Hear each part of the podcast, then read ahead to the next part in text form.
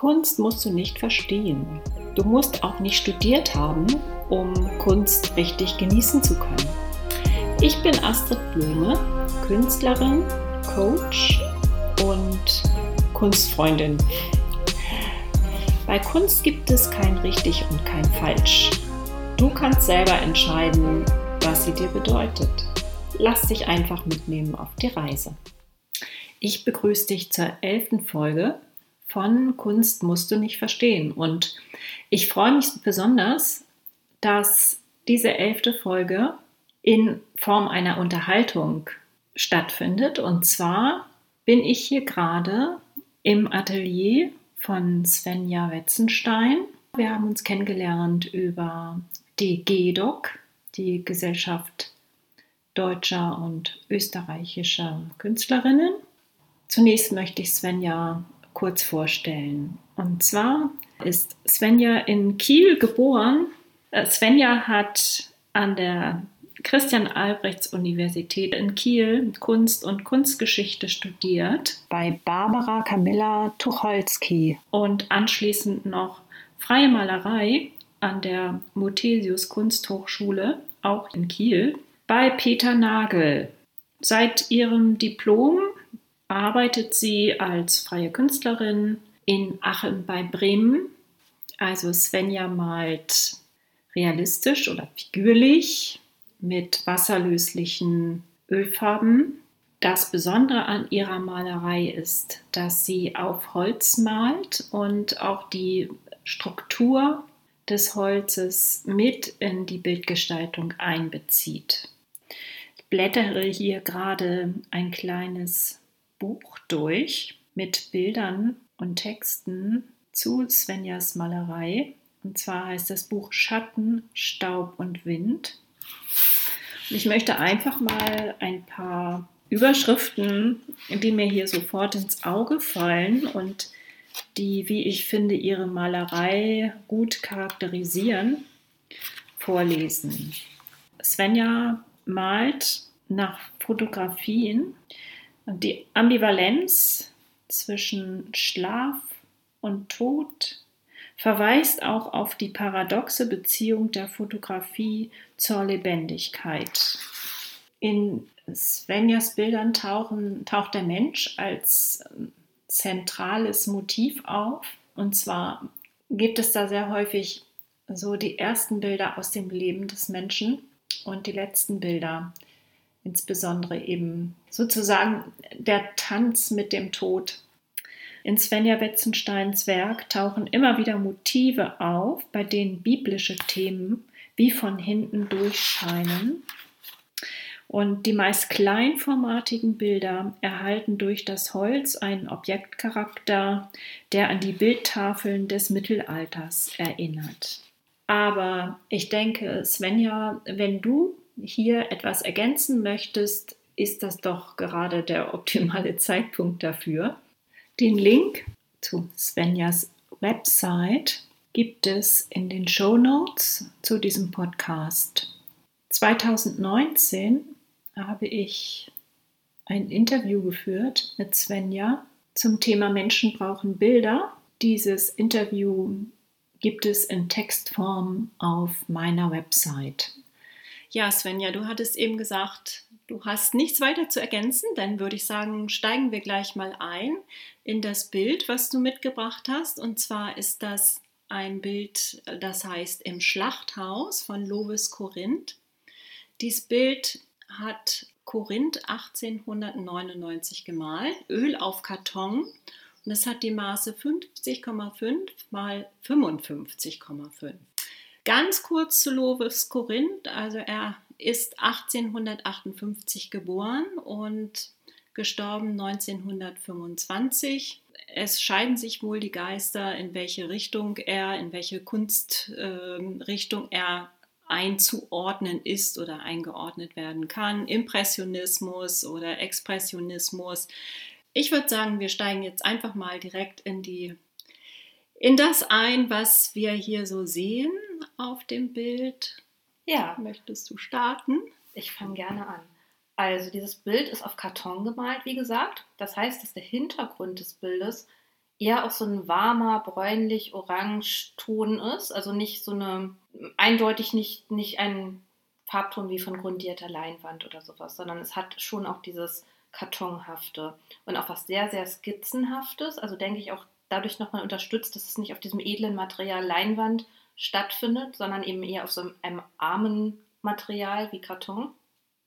Es ist sehr skizzenhaft, sehr experimentell. Ja, es ist eine Szene, die man auf den ersten Blick gar nicht ganz erfasst. Am Ende des ersten Bilddrittels befindet sich eine lange, hautfarbene Form mit blauen, roten Einsprengseln. Man denkt im ersten Moment Mensch, Tier. Wenn man genauer guckt, sieht man, dass es sich um ein aufgehängtes Tier, wahrscheinlich, ich weiß gar nicht, ist es ein Schwein oder ein Rind, das kann ich eigentlich gar nicht genau sagen, was eben in der Mitte aufgeschlitzt ist und mit den beiden Hinterpfoten an ein, ja, so eine Art Kreuz, an einem Kreuz fixiert ist, während zwei Männer sich neben diesem Tier befinden und ja, Arbeiten ausführen, die sicherlich zur Schlachtarbeit gehören. Das Ganze ist eingehüllt in eine Wolke weißen Dampfes, also wahrscheinlich, wenn man reflektiert, woher dieser Dampf kommen mag, dann ist es sicherlich von der Praxis her so, dass die kochendes Wasser hatten, um irgendwelche Dinge abzubrühen. Ich weiß nicht, ob man die Haut oder die Haare abbrüht oder sowas. Aber für die Bildatmosphäre ergibt sich daraus ja ein wolkenhaftes, vernebeltes ähm, Element, das sich um die Situation und teilweise auch über die Situation zieht und ja die Formen zusammenfügt, zusammenzieht. Auf dem Boden, der durch Dunkelheit hervorgehoben ist, befindet sich ganz viel Rot, ganz viel wahrscheinlich das Blut des ausblutenden Tieres, was schimmert, sich spiegelt und in einem ganz starken Kontrast widersteht zu diesem hellen Dampf, der oberhalb dessen wabert. Das hängende Tier verbindet dann diese beiden Teile, diesen Luftteil mit dem Dampf und den Bodenteil mit der Flüssigkeit, dazwischen dann die Menschen. Auf der rechten Bildseite befinden sich dann zwei wahrscheinlich Rinder, die man so von hinten schräg mehr erahnen als erkennen kann, weil sie durch die Form sehr verkürzt sind, durch diese Perspektive. Und sie sind auch verschmelzen in ihrer Dunkelheit fast mit dem Boden, mit dem Untergrund, auf dem sie stehen. Das linke der beiden Tiere geht zudem eine ganz seltsame Beziehung ein mit dem einen Menschen, der dort steht und an dem aufgehängten Tier werkelt, weil es fast aussieht, als wäre es so ein Mischwesen. Auf einer Seite Mensch, auf der anderen Seite Rind, also so wie so ein Minotaurus in, in nicht ganz so nicht ganz so beeindruckend imposant, sondern mehr so eine, ja, als Kreatur, als, als irgend so ein nicht ganz so geglücktes Mischwesen, aber auch so dieses, der Mensch schlachtet und bearbeitet dieses tote Fleisch und gleichermaßen ist er sozusagen vergesellschaftet mit dem Tier. Ist im Grunde auch so, also es ergibt sich so dieses, dass man denkt, wo ist jetzt der Unterschied zwischen Mensch und Tier irgendwie und wen er da schlachtet, ist das dann sozusagen auch ein Stück seiner selbst. Ja, das ist so das, was mir spontan beim Betrachten dieses Bildes auffällt, einfällt. Ja, ich sehe das jetzt, wo du das eben sagtest, dass Mensch und Tier so eine Einheit eingehen auf der linken Seite des Bildes, wo eben der andere Mensch sich über das geschlachtete Tier rüberbeugt und daran sich abarbeitet, da sieht es auch fast so aus, wobei das natürlich eine Einheit zwischen lebendem Mensch und totem Tier, ich sage jetzt mal Material ist. Man ich weiß nicht, ob das so ein ob das so eine Art Deckel ist oder ist das die Innenseite von dem Tier, äh, woran der Mensch gerade arbeitet. Also das ist sehr konzentriert und sehr engagiert sieht es aus.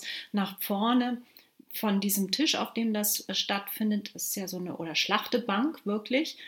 Da, da hängen so Fetzen runter aus Fleisch und, und Fett und Haut oder was das ist.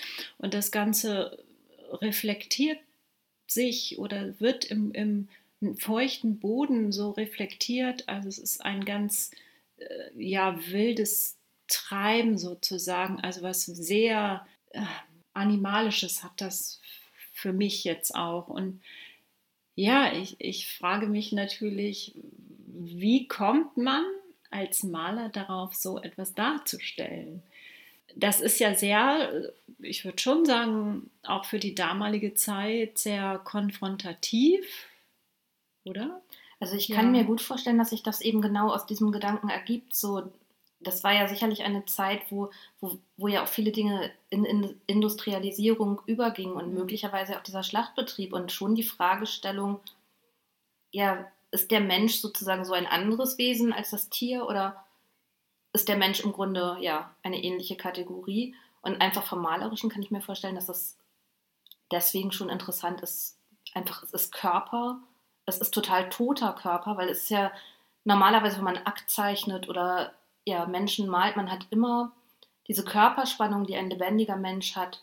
Und bei dieser Schlachtszene hat man eine Situation, einen Körper darzustellen, der komplett jeglicher Körperspannung entbehrt, der wirklich ganz schlaff da hängt, ohne die kleinste Muskelregung.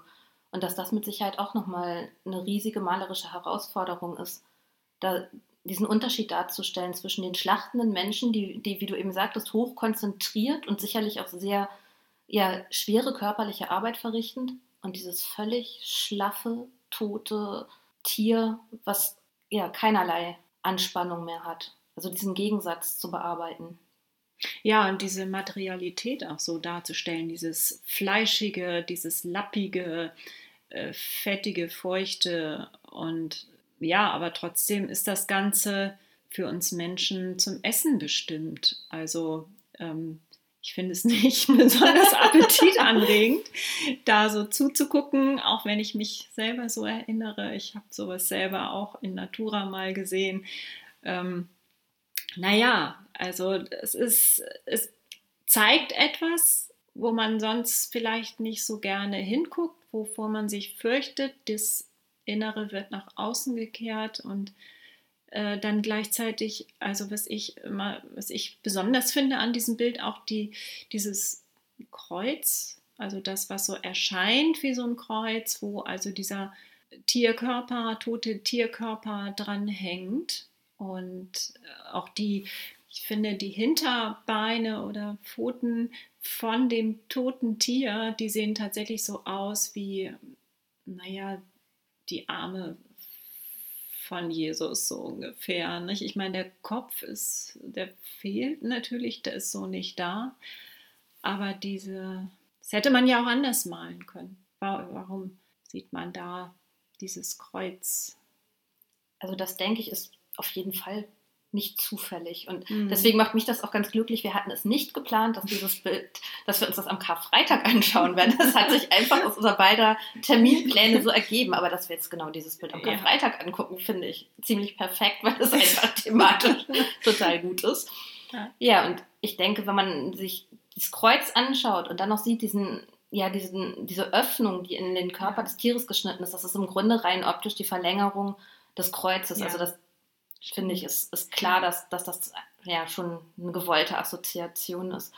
Und es gibt ja auch einige Bilder von Kreuzabnahmen, ich denke da jetzt an Pontormo oder an Fiorentino Rossi, die, ähm, wo, wo es auch darum geht, einen toten Körper, der keinerlei Muskelanspannung mehr hat, vom Kreuz zu nehmen, wie eben Menschen befasst sind, diesen leblosen Körper abzunehmen natürlich auf eine andere Art und Weise, sehr würdevoll und sehr ähm, behutsam und traurig über dessen Tod. Jetzt natürlich insofern eine andere Emotion als sicherlich diese beiden Schlachter haben, wobei ja auch die in ihrem vertieften Tun so eine gewisse Art Fürsorge oder, oder fast so eine Art Heiligkeit, finde ich, darstellen, obwohl sie natürlich mit einer völlig anderen Intention an diesem Tier arbeiten die Körperspannung, die dann verloren geht, die verleiht dem Ganzen natürlich auch so eine Schwere. Also dieses, wenn ich mir das so vorstelle, man händelt da diesen toten Tierkörper, also wenn man ihn jetzt abnehmen würde von diesem Gestänge, also es ist ja kaum zu, kaum zu bändigen, so diese Masse, diese spannungslose Masse. Aber was, worüber ich auch gerade noch so stolpere, die wirklich die beiden Rinder. Also etwas weniger als die Hälfte nehmen die beiden Rinder ein, als wenn sie jetzt darauf warten, auch da an diesem Kreuz zu hängen. Das sind die Nächsten, die drankommen. So sieht es aus. Und die sind ganz, also die wirken ja sehr ruhig, oder? Mhm. Also sehr. Ja, sie schauen sich die Szene nicht an. Sie nee. sind abgewandt, aber sie stehen mhm. wirklich, ja, Gott ergeben ruhig und verschwinden ja auch fast im Dunkel. Also ich finde, das ist fast so diese Linie, die das Bild in eine gewisse Helligkeit teilt, wo der Dampf wabert und die Menschen arbeiten und im Hintergrund dann diese beiden Rinder, die relativ stark ins Dunkel getaucht sind. Ich weiß es auch gar nicht, wie das bei Korinth ist. Man kennt ja mehrere Schlachteszenen von ihm, also wo, wo das, dieser Fleischcharakter auch noch mehr zutage tritt teilweise, ob er wirklich äh, sich beschränkt hat auf eine Tierart, hat er Schweineschlachtungen auch gemalt oder das weiß ich so jetzt nicht. Das weiß ich auch nicht. Nee, ob, ob jetzt das Tier an sich vielleicht eine bestimmte Symbolik noch hat hier, warum es jetzt gerade äh, Rinder sind. Also das, das, das weiß, weiß, ich auch gar nicht, ob das kunstgeschichtlich, nee. ob es da irgendwie, ja, irgendeine Bewandtnis mit hat. Ja. Was ich ganz spannend finde an diesem Bild ist, also auch was es, finde ich, abhebt von den anderen Bildern, wo Louis Corinth diese Schlachthausszenen malte, dass, dass ich ähm, auf diesem Bild so ganz klar sehe, dass, dass alle Elemente angesprochen sind. Es ist die Luft durch, ja. den, durch den Wasserdampf, ja. der in die Luft aufsteigt. Es ist das Flüssige, das Blut auf dem Boden, das reflektiert. Es ist das, die, die Erde. Also es sind, die Elemente sind in diesem Bild alle vertreten und das fällt mir bei diesem Bild deutlich stärker auf als bei den anderen Szenen. Ja, und dann auch, äh, ja, das, wie du sagtest, eben dieses, die Erde und dann aber auch das Geistige oder Spirituelle äh, angedeutet, eben durch das Kreuz. Also das ist so eigentlich das ganze Leben des Menschen, also das Übergeordnete und die reine Materialität, dieses auch sich ernähren müssen von irgendetwas und ja, dieses wirkliche konfrontiert sein mit den inneren Säften sozusagen, mhm. steckt sehr viel drin. Also auch was du eben meintest, dieser spirituelle Aspekt, also ist ja sozusagen auch rein thematisch in der Malerei drin, durch die Reflexion dieses Lichtes auf dem Blut, auf dem Boden, mhm. ist ja im Grunde allein dieses Thema etwas reflektieren und etwas spiegeln, ist ja in, in dem Bild angelegt. Was mir auch noch auffällt, aber vielleicht bin ich da auch ein bisschen zu, gehe ich da zu weit, der Tierkörper hat unterhalb dieses, unterhalb der Öffnung ja etwas, was zumindest in dieser Abbildung etwas bläulich aussieht und es sieht fast aus wie so ein Herz. Aber, mhm. Ja, auf jeden Fall in zwei Flügel aufgeteilt, ja, sei es genau. wie Lunge, sei es wie Herz, irgendwas Organhaftes. Ja. Und ich finde auch das Blut, es spielt ja eine ganz große Rolle, dass dieses Blut sowohl aus dem Tier rausfließt, als auch auf dem Boden ist. Und das finde ich ganz spannend, weil man ja auch medizinisch unterscheidet zwischen dem lebendigen Blut und dem toten Blut. Also das eine ist ja irgendwie Sanguinum und das andere weiß ich gar nicht genau, wie der lateinische Fachbegriff ist, aber dieses sich ähm, verklumpende Leichenblut, das hat auch einen anderen Namen. Und so, das sehe ich in diesem Bild auch nochmal, dass dadurch nochmal Leben und Tod und eben das Blut ist in Bewegung und das Blut ist aus seinem natürlichen Behältnis herausgeflossen und, und bedeckt jetzt den Boden. Also dass einfach diese zwei Pole eine ganz große Rolle spielen. Ja, also man verfolgt wirklich mit dem Auge, oder es geht mir zumindest so, ich werde geführt durch die roten Flecken im Bild. Also meine, mein Blick folgt den roten Flecken und dieses Rot, das erscheint auch besonders krass dadurch, dass alles andere in weniger gesättigten Farbtönen dargestellt ist. Also dieser Kontrast ist wirklich extrem. Mhm, und gerade was du meintest, dieses schöne leuchtende Rot auch, ja. wird nochmal einfach, finde ich, total gesteigert durch dieses hellblau, wo du eben meintest, ist es ein Herz oder was mag ja. es für ein Organ mhm. sein. Dieses hellblau, was sich dann in dem aufsteigenden Dampf nochmal wiederfindet, das steigert einfach das Rot. Ja, und ist eine sozusagen richtig delikate Farbmischung, was dann wieder im krassen Gegensatz eigentlich zu dem Thema steht. Aber es ist rein von, von den Farben her, sieht es wunderschön, brillant, toll aus und man ist fast erschreckt, wenn man sieht, was es darstellt. Ja, das stimmt. Also es hat, so sehe ich das aus, hat äh, durchaus malerisch äh, eine Ästhetik und auch eine wunderbare, irgendwie auch eine Leichtigkeit. Vielleicht auch durch das äh, Material Karton. Also, also sagtest du ja auch eingangs, so was Skizzenhaftes und das wird natürlich durch diesen Dampf im Hintergrund auch noch unterstützt. Und man sieht auch die, die, den Duktus, die, die Strichführung, Pinselführung von Lovis Corinth ganz deutlich. Da in, in, eigentlich in allen Bildbereichen. Ich finde fast, man könnte diesen Körper, der sich aus diesen roten und hellblauen Anteilen zusammensetzt, man könnte das fast auch wie so Blütenblätter von irgendeiner exotischen Blüte oder sowas sehen, wo man, also wenn man sozusagen nur geneigt ist, das, das Wunderschöne dieser Farbgebung und dieser Form zu sehen und es völlig abstrahiert eben von dem Gegenstand, der es eigentlich ist. Ja. Ja wenn wir da jetzt so drüber reden, also was mir da auch noch auffällt, die Zahl 2. Es ist alles gepaart. Also das sind die beiden Rinder, es sind die beiden Menschen, es sind die beiden Hälften des Tierkörpers. Dann hat die Schlachtebank, die hat zwei, äh, zwei Beine. Ähm, mhm. Keine Ahnung, ob das irgendeine tiefere Bedeutung hat die Gefahr ist ja auch immer, dass man dann anfängt, da zu sehr rum zu philosophieren und rum zu, ich sage jetzt mal, zu spinnen. Aber ja, wobei es vielleicht wirklich die zwei Pole sind, zwischen denen es aufgespannt ist. Und sein ist einfach die dargestellten existenziellen ja. Pole zwischen Leben und Tod. Ja, ja, ja. Ja, genau. Ja, wollen wir es dabei belassen? Ja, denke ich. Ja. ja. Finde ich sehr spannend. Also ich, ich finde es immer wieder interessant zu sehen, dass man, wenn man einfach anfängt zu reden, dass man dann immer mehr sieht, oder? Also mir geht das jedenfalls so. Auf jeden Fall, weil immer, wenn man, wenn der andere sozusagen eine Assoziation ja, formuliert, die man vorher selber noch nicht hatte, guckt ja. man selber nochmal mit neuen, ja. frischen Augen und, und ja. erkennt wieder einen Teil des Bildes, der einem vorher vielleicht gar nicht so auffiel. Genau, so geht es nämlich dann immer hin und her. Okay, Svenja, vielen Dank. Das hat Spaß gemacht. Ja, mir auch. Dieses Bild gemeinsam anzugucken und zu besprechen. Ja, super, sehr schön.